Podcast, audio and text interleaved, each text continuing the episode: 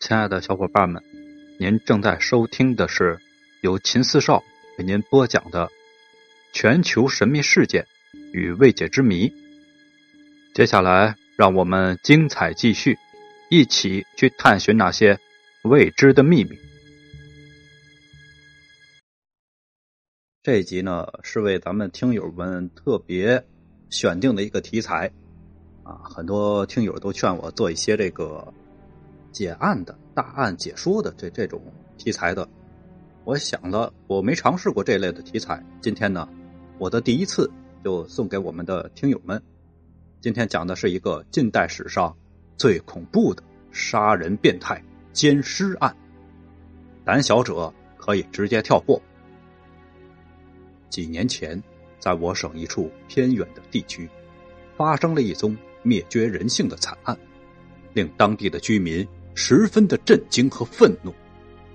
这个案件发生在几年前一个偏远的山区，这真是一个灭绝人性的惨案。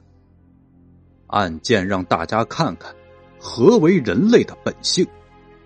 严格来说，人不过也是动物，有些人真的跟畜生没有区别。这个地方是一条在山脚下的小村落。当地民风淳朴，人们依山而居，靠水吃水，生活不算富裕，但总体上自给自足。但是，一位农民上山砍柴的一次发现，彻底打破了这片宁静。那天，这位村民按照往常一样上山砍柴，山上有座山神庙，平时不少的村民也会来到这里为家庭祈福。祈求风调雨顺等，香火倒也鼎盛，但是因为村民的砍柴时间是天光亮，所以整座山神庙也是空无一人。村民想着自己的儿子即将参加高考，也想在砍柴前先去祈福一次，于是就径直的走进了山神庙，准备跪拜下去。忽然。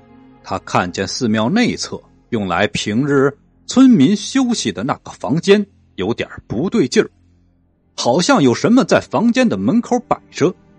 村民一惊，但是凭着胆色走过去一看，竟然是一条小孩的腿。村民再一看，只见一个穿着短裙的小女孩已经倒卧在地上，头朝着房间里面。眼睛睁得大大的，死死的盯着地面，身上的衣服凌乱。最恐怖的是，小女孩的下身满地都是血迹，有的已经是粘在了小孩的腿上凝固了。村民仔细的辨认了小女孩的外貌，天哪，这不是昨天找不着的二婶家的娃吗？村民壮着胆色，用手。探了探小女孩的鼻息，哪儿还有气儿啊？杀人了！杀人了！村民惊慌的爬着爬出了山神庙，连砍柴的大刀也顾不及拿，连爬带滚的冲下了山。当地民警接到报案后，迅速赶赴现场。山神庙附近已经里里外外的围着几层的村民。几乎整条村子的人都来了。死者的母亲二婶儿在山神庙外哭哭啼啼的：“哎呀，小玲儿，你死的太惨了！你爸走的早，我也没好好看着你。昨天你不见了，我就感觉有不好。谁知道，要是我知道哪个天杀的把你害成这样！”我肯定要带着他下地狱！哎呀！忽然就一片眼黑，哭得晕了过去。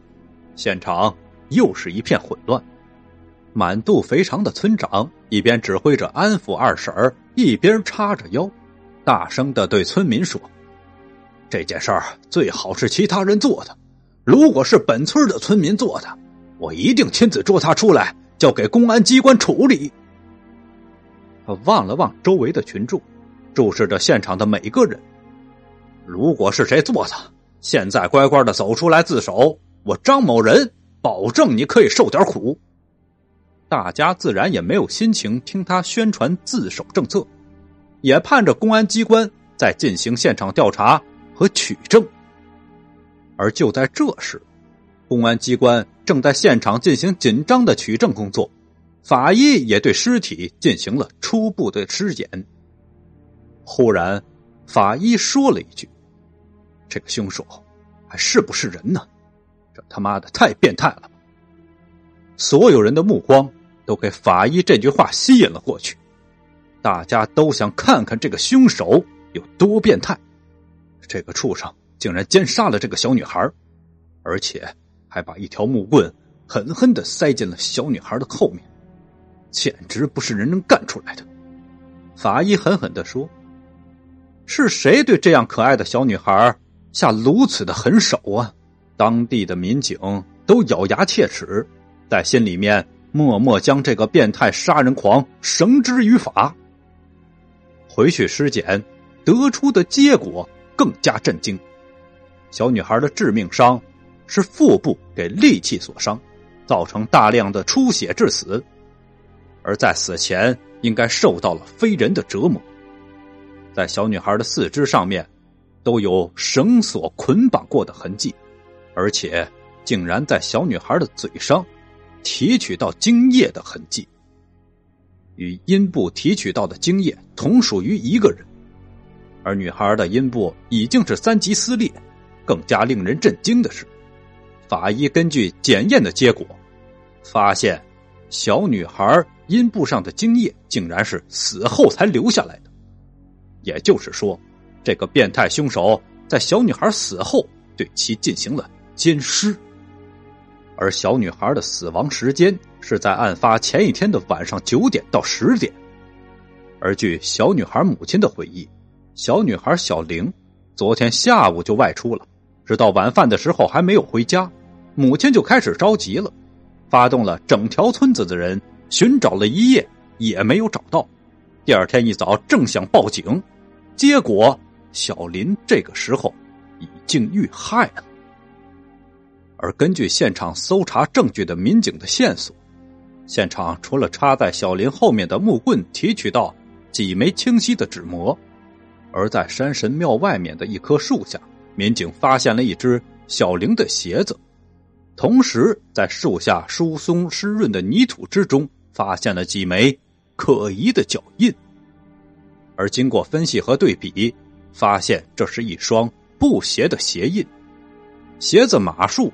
大概是四十二到四十三左右，而且有个十分可疑的地方：左脚的鞋印比右脚的鞋印深而大。这有两种可能：第一种情况是留下这个鞋印的人当时左边的身子在负重；第二种可能就是这个人的右脚可能有点残疾。这点线索给这个案子的侦破提供了非常大的帮助。本集故事讲到这儿，下集继续讲这个变态杀人魔的故事。您刚才听到的是由秦四少为您播讲的《全球神秘事件未解之谜》。如果喜欢，请您点击关注、订阅一下。另外，别忘了打赏一下，下集更精彩。